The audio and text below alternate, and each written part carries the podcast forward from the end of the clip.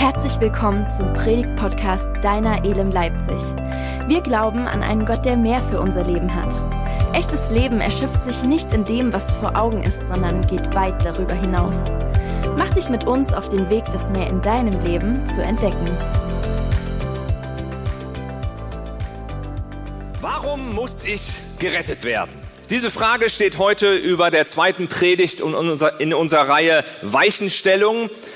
Mancher denkt jetzt vielleicht für sich so, na, was soll denn eigentlich diese Frage? So, als wenn du vielleicht denkst, na ja, ist doch eigentlich beantwortet, das Ding ist doch durch, ist doch eigentlich alles klar. Andere sind vielleicht hier und äh, die hören sich diese Frage an und vielleicht findest du diese Frage unverschämt. Sagst, was willst du denn eigentlich von mir? Unterstellst du mir damit, dass irgendwie was in meinem Leben nicht in Ordnung ist? Ich habe in der letzten Woche in der Eröffnungspredigt ein Zitat gebraucht von Sherlock Holmes, ähm, der zu seinem Partner Watson, ähm, als er über Sherlocks Wahrnehmungsgabe staunt, Folgendes sagt. Er sagt, Watson, Sie sehen, aber Sie beobachten nicht. Ich habe festgestellt, wir tendieren dazu, dass wir meinen, die Dinge, die wir kennen, ja, dass die irgendwie schon klar sind und dass man da irgendwie nicht mehr genau hinschauen müsste. Aber in dieser Predigtreihe wollen wir eben nicht nur sehen, sondern wir wollen beobachten. Wir wollen mal genauer hinschauen auf die Dinge und wirklich auch wahrnehmen. So mag die heutige Frage, die über dieser Predigt steht, für dich vielleicht schon beantwortet sein. Doch ich möchte, dass wir uns dieser Frage trotzdem stellen und dass wir nicht nur sehen, sondern tatsächlich beobachten. Warum muss ich gerettet werden? Es geht bei dieser Frage eigentlich um etwas Grundsätzliches. Es geht um die Sache zwischen uns Menschen und Gott. Und diese Frage, warum spricht die Bibel denn von Jesus als den Retter, der in diese Welt kommt? Was soll das denn eigentlich? Was sind denn die Beweggründe dahinter? Was führt denn eigentlich dazu? Und um diese Fragen zu klären, haben wir Gott sei Dank ein ganzes Buch, das genau auf diese Fragen eine Antwort geben will, nämlich die Bibel. Wie schön ist das denn? Ja, so stellt uns also die Bibel ein Bild vor Augen. Sie zeigt uns eigentlich auf, worum es denn eigentlich geht. Sie nimmt uns mit hinein in diese große Geschichte und sie will uns die vor Augen stellen. Und genau das möchte ich auch heute mit euch tun. Wir wollen einmal hineinblicken, wir wollen wahrnehmen und wir dürfen dabei entdecken, dass das, was wir oft als Evangelium bezeichnen und dass wir damit beschreiben, okay, wir sind verloren, Jesus ist gekommen, um uns zu retten, damit wir in den Himmel kommen. Dass das eigentlich eine verkürzte Version ist von dem, was die Bibel eigentlich sagen will. Aber steigen wir doch einfach mal ein. Dazu wollen wir mal an den Anfang der Bibel gehen und uns da mal einige Verse zu Gemüte führen, weil sie uns verraten, wie Gott denn dieses Projekt mit uns Menschen startet. Ich möchte mal mit uns lesen aus dem ersten Mose, erstes Kapitel, und wir lesen die Verse 27 und 28. So schuf Gott den Menschen als sein Abbild, ja, als Gottes Ebenbild, und er schuf sie als Mann und Frau, er segnete sie und sprach, vermehrt euch, bevölkert die Erde, nehmt sie in Besitz. Ihr sollt Macht haben über alle Tiere, über die Fische, die Vögel und alle anderen Tiere auf der Erde. Ganz wichtige Dinge, die hier gesagt werden und ganz ja, bedeutende Worte und man könnte hier viele wichtige Dinge nun zu sagen, aber damit mir es gelingt, heute in dieser Predigt den großen Bogen zu schlagen, muss ich mich auf die Hinweise beschränken, die uns helfen, eben dieses große Bild zu sehen. Da wird uns nun verraten, wir Menschen sind nach einem Vorbild geschaffen. Wir sind Ebenbild Gottes, nach seinem Bild gemacht und, das ist ganz wichtig, mit einem Auftrag betraut, der mit Segen, also dem Wohlwollen Gottes verbunden ist. Der Mensch, so stellen wir fest, ist von Beginn an in das Schöpfungsprojekt Gottes mit eingebunden. Wir Menschen sollen produktiv sein, Verantwortung für die Erde übernehmen und dadurch Segen verbreiten, also Gutes in und für die Welt bewirken. Deshalb ist übrigens die erste Aufgabe, die Adam bekommt, die, dass er die Tiere benennt mit Namen. Und so schön diese Geschichte anfängt, so schnell geht sie aber auch schief. Bereits im dritten Kapitel hier im Anfang der Bibel wird dann von dem sogenannten Sündenfall gesprochen. Dieser Begriff, den man so oft verwendet, stammt eigentlich gar nicht aus der Bibel.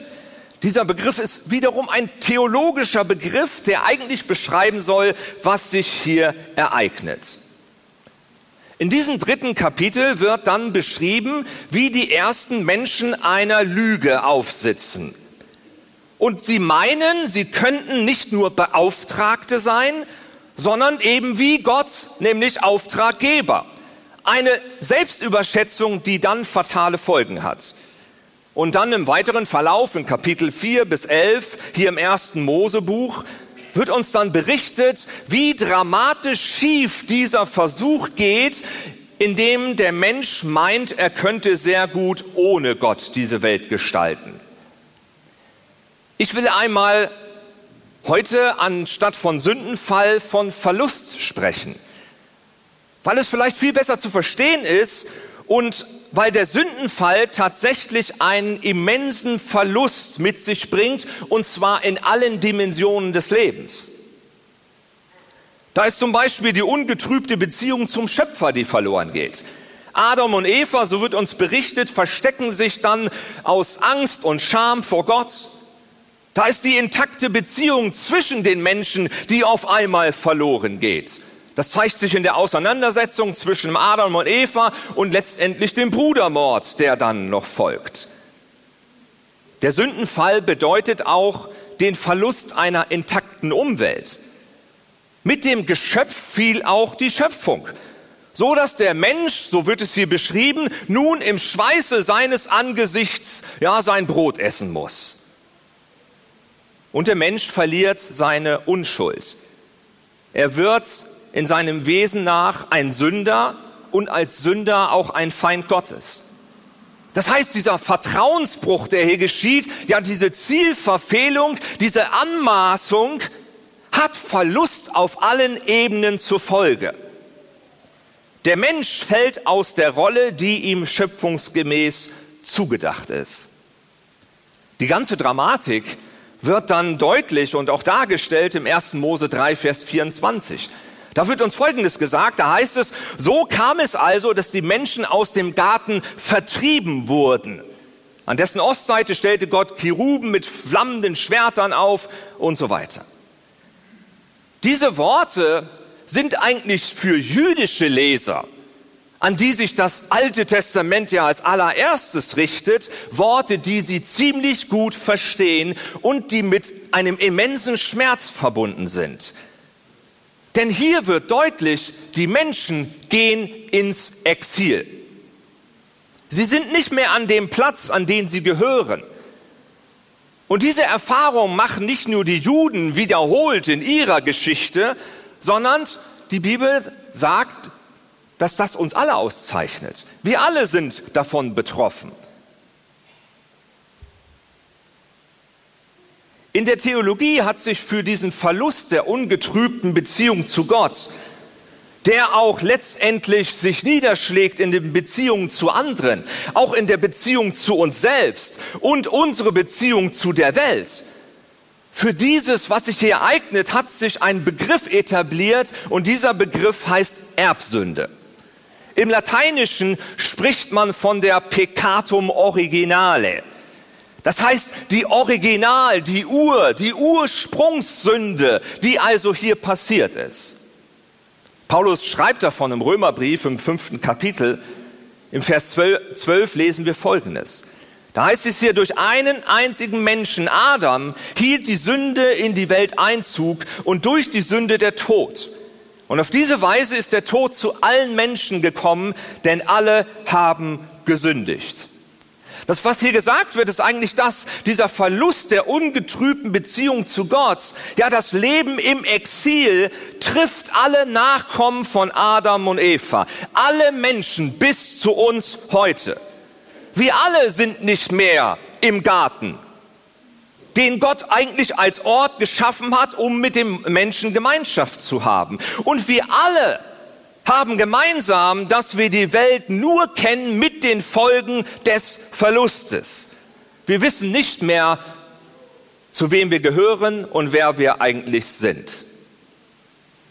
Das Faszinierende ist, dass Gott trotz dieses Vertrauensbruchs sein Projekt nicht aufgibt. Er will uns Menschen weiterhin als Partner an seiner Seite. Deshalb lesen wir dann im zwölften Kapitel im ersten Mose folgendes. Hier wird gesagt, wer dir Gutes wünscht, den werde ich segnen. Und wer dir aber Böses wünscht, den werde ich verfluchen. Alle Völker der Erde sollen durch dich gesegnet werden. Jetzt ist wichtig zu beachten, an wen denn diese Worte gerichtet werden, nämlich an Abraham. Abraham wird hier von Gott erwählt und damit auch das Volk der Juden, um mit ihnen dieses ursprüngliche Projekt fortzusetzen. Die Absichten, die von Anfang an ausgesprochen wurden, werden hier jetzt auch Abraham zugesprochen. Indem er ihm sagt, durch dich sollen gesegnet werden alle Völker der Erde. Das ist immer dieser Fokus, den Gott hat. Die Erwählung ist gekoppelt mit dem Fließen hin zu aller Schöpfung, dass alles durchdrungen wird von Gott selbst. Und die übrigen 38 Bücher des Alten Testaments berichten dann von der Geschichte mit diesem erwählten Volk Israel, wie sich das entwickelt. Und leider ist die Entwicklung nicht so, wie sie hätte sein sollen. Immer wieder wird das Ringen darum beschrieben, ein Partner Gottes zu sein, ein heiliges Volk, ein Licht für die Völker. Und man spürt beim Lesen der Bibel, wie weitreichend die Verschiebungen sind, die sich durch die Ursünde ergeben haben. Ohne die tiefe Verbundenheit zu Gott ist der Mensch im wahrsten Sinne des Wortes lost. Außerhalb des Gartens sind wir nicht an dem Ort, wo wir eigentlich hingehören. Und das betrifft uns alle. Jeder von uns ist von dieser Ursünde betroffen. Und das gilt es zu verstehen. Das ist wichtig, das ja, äh, wahrzunehmen. Ich habe schon Menschen getroffen, die dann gesagt haben, ja, warum soll ich denn gerettet werden? Was soll das denn eigentlich? Ich bin doch gar nicht so schlimm. Ich habe doch nichts Schlimmes gemacht. Ich habe doch keinen umgebracht. Ich bin doch kein Mörder. Ja, das ist erstmal beruhigend, dass du das nicht bist. Aber darum geht's eigentlich auch gar nicht. Es hilft uns, hier in dieser Thematik noch weiterzugehen, wenn wir weiter bei Paulus lesen. Was er dann sagt im Römer 5, Vers 14. Er sagt hier, doch das ändert nichts daran, dass der Tod bereits in der Zeit von Adam bis Mose über die Menschen herrschte, selbst wenn sie kein ausdrückliches Gebot Gottes übertraten und somit nicht auf dieselbe Weise sündigten wie Adam. Paulus sagt damit eigentlich, dass es bei der Ursünde, von der er hier redet, weniger um Tatsünden geht, um spezielle Taten, die dann folgen. Die sind auch ganz wichtig und wir werden uns in einer der weiteren Predigten auch damit nochmal intensiver beschäftigen. Aber er macht hier deutlich, es geht um einen Zustand der Sünde. Wir alle haben gemeinsam, dass wir außerhalb des Gartens sind und dass wir Hilfe brauchen, um wieder an den Ort zu kommen, wo wir eigentlich hingehören. Und dann wird ziemlich schnell klar, wenn Gott um das Wohl seiner Schöpfung besorgt ist, dann muss letztendlich das Heil, das er bringt, so umfassende Wirkungen haben, wie dieser Sündenfall, der sich ereignet hat. Und auch das beschreibt Paulus. Wenn wir dann weiterlesen, hier im fünften Kapitel, Vers 15, dann nimmt er genau das auf. Er sagt, dabei ist allerdings zu beachten, dass Adams Verfehlung und die Gnade, die uns in Christus geschenkt ist, nicht zu vergleichen sind. Denn wenn die Verfehlung eines einzigen den Tod über die ganze Menschheit brachte, wird das durch Gottes Gnade weit mehr als aufgewogen. Weit mehr als aufgewogen, gefällt mir. So reich ist die ganze Menschheit durch die Gnade eines einzigen Menschen, Jesus Christus, beschenkt worden. Da darf man mal staunen, wenn man sowas liest. In Jesus Christus wird Gott selbst Mensch und nimmt sich dieser Problematik dieses Sündenzustands an. Im Verständnis von Paulus handelt der Schöpfer der Welt in Jesus Christus und so bezeichnet er das ja, er handelt einzigartig, unüberbietbar und zur Rettung des ganzen Kosmos. Im Sinne des ursprünglichen Bildes, was ich schon verwendet habe, könnte man sagen, durch Jesus wird der Garten geöffnet. Durch Jesus wird das Exil beendet. In dieser Form haben es übrigens auch die ersten jüdischen Christen verstanden. Sie haben das sehr klar wahrgenommen. Jesus ist gekommen, das Exil ist beendet. Jesus nimmt im 2. Korinther 5 ab Vers 17 genau diese Sprache aus dem ersten Mose auf, um zu beschreiben, was durch Jesus denn in unserem Leben geschieht. Er sagt hier, vielmehr wissen wir, wenn jemand zu Christus gehört, ist er eine neue Schöpfung. Das Alte ist vergangen, etwas ganz Neues hat begonnen. Das alles ist Gottes Werk. Er hat uns durch Christus mit sich selbst versöhnt und hat uns den Dienst der Versöhnung übertragen. Gott schafft etwas, wie damals am Anfang, wie es uns berichtet wurde im ersten Mose. Und wir müssen hier uns klar werden, Erlösung ist nicht ein Wegwerfen von dem Alten, sondern ein Wiederherstellen des Gefallenen. Wir sind gesetzt in die Gemeinschaft mit Gott. Und all das, was geschieht, ist sein Werk. Und wieder wird auch hier die Stoßrichtung aufgenommen, nämlich die Beauftragung, die da drin steckt und damit verbunden ist. Nämlich hier ist es der Dienst der Versöhnung, der übertragen wird. Wir könnten hier noch weitergehen und diese Motiven, diesen Motiven nachgehen. Zum Beispiel auch die Rede von der Erwählung, wie sie im Alten Testament ja, mit Abraham aufgenommen wird, greift Paulus auf. Zum Beispiel im Kolosser 3, Vers 12.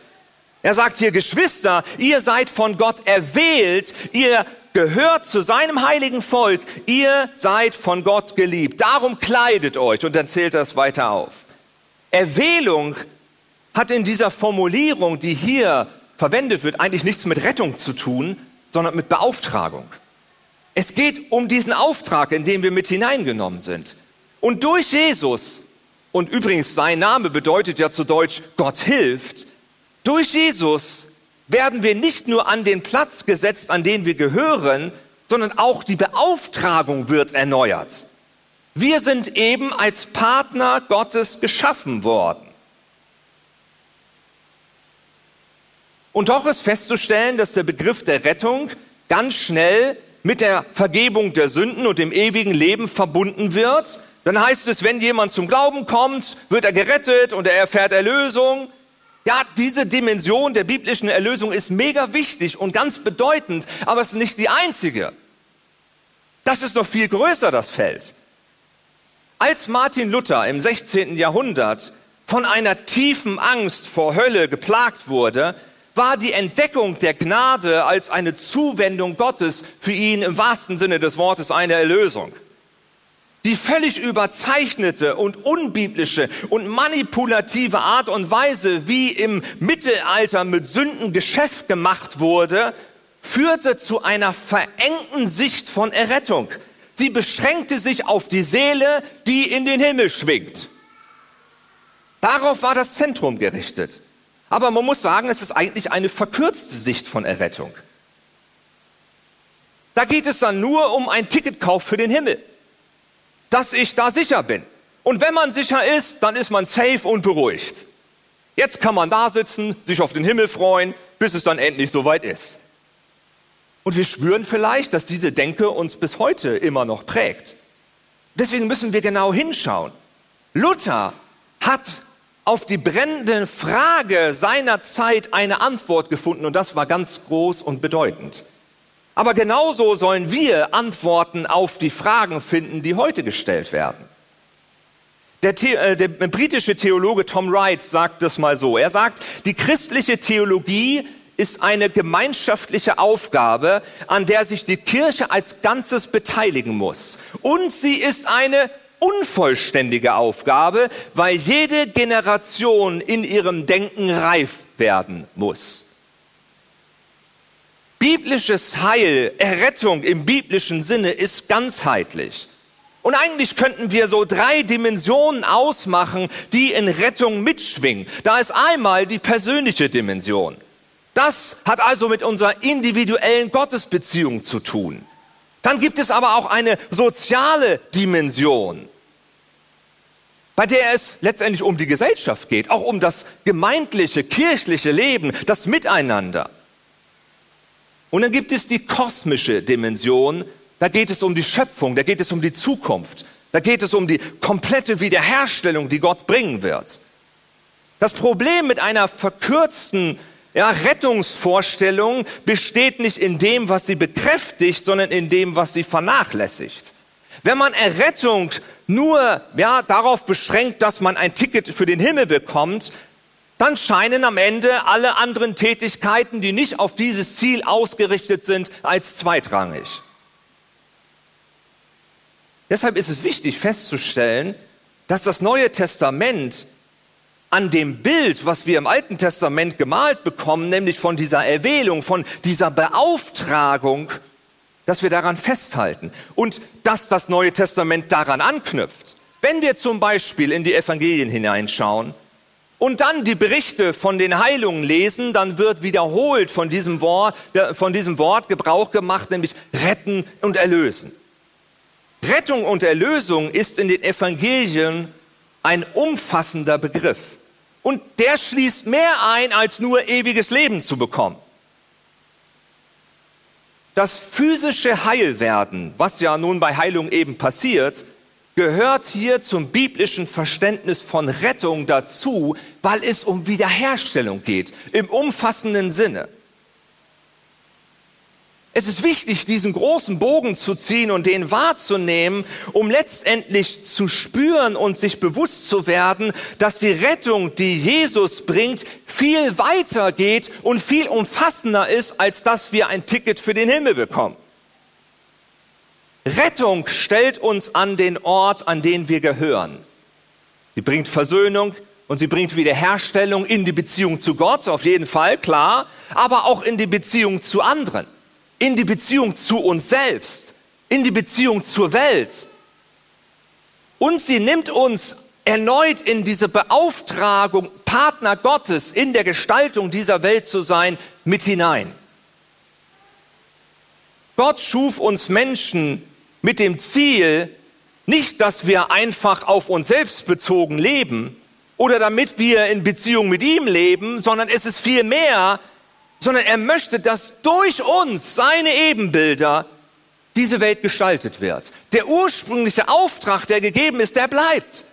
Und Gott möchte uns als Gestalter dieser Welt ja immer wieder ausrüsten und immer wieder befähigen. Deswegen gibt der Heilige Geist Gaben. Ja, das ist ja nicht einfach so, weil er noch was übrig hat, sondern weil es dem, an den Auftrag gebunden ist. Und was das im Umgang mit anderen bedeutet, was das im Umgang mit unserer Sicht oder mit unserer Sicht auf die Welt bedeutet, das will Jesus uns letztendlich lehren. Und dafür bietet er uns auch ein Vorbild und macht deutlich, worum es denn eigentlich geht. In Epheser 2, Vers 19 bringt das Paulus mal treffend auf den Punkt. Er sagt, so seid ihr nun nicht mehr Fremdlinge und Gäste ohne Bürgerrecht, sondern Mitbürger der Heiligen und Gottes Hausgenossen. Das heißt, als erretteter Mensch, der Jesus begegnet ist, der ja, Jesus in sein Leben reingelassen hat, der weiß, dass er geliebt ist. Wenn du so einer bist, bist du Teil des Haushaltes Gottes, in dem Jesus der Hausherr ist. Und genau das ist der Platz, wo du zu Hause bist, wo du hingehörst, wo du sein darfst. Und hier darfst du fortwährend von dieser Kultur, die in diesem Haus herrscht, lernen und in der Beziehung zu dem Hausherren wachsen. Und du darfst letztendlich spüren, das ist der Ort, wo ich hingehöre. Also das ist die Ausrichtung, die wir hier sehen in den großen, ja, der Bibel, dass es eben nicht nur darum geht, sicher zu sein für den Himmel, sondern dass Gott dieses Bild viel größer zieht. Er nimmt uns mit hinein in das, was er, ja, sich von Anfang an auf die Fahnen geschrieben hat, ja, dass dieser, diese Welt ein Ort ist, wo er zu spüren ist. Und dann wird uns die Aus, der Ausblick gegeben, ja, bei Jesaja wird uns gesagt, und die ganze Erde wird von der Herrlichkeit des Herrn erfüllt sein. Das ist die Ausrichtung. Er nimmt uns mit hinein in diesen Auftrag.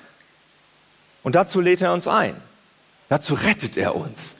Dazu befähigt er uns. Dazu gibt er uns alle Ausrüstung, die wir brauchen. Und das ist die Einladung, die gegeben ist. Wo Gott möchte, dass wir mit einsteigen, dass wir mit dabei sind, dass wir uns darauf einlassen und sagen, ja Gott, ich will mich diesem Auftrag stellen, ich will mich von dir gebrauchen lassen, ich will in dieser Welt gestalten, in deinem Sinne. Und dann ist diese Gestaltung, so wurde es von Anfang an versprochen, mit Segen verbunden. Ja, da ist Segen da, das Wohlwollen Gottes, das auf dir und mir ruht.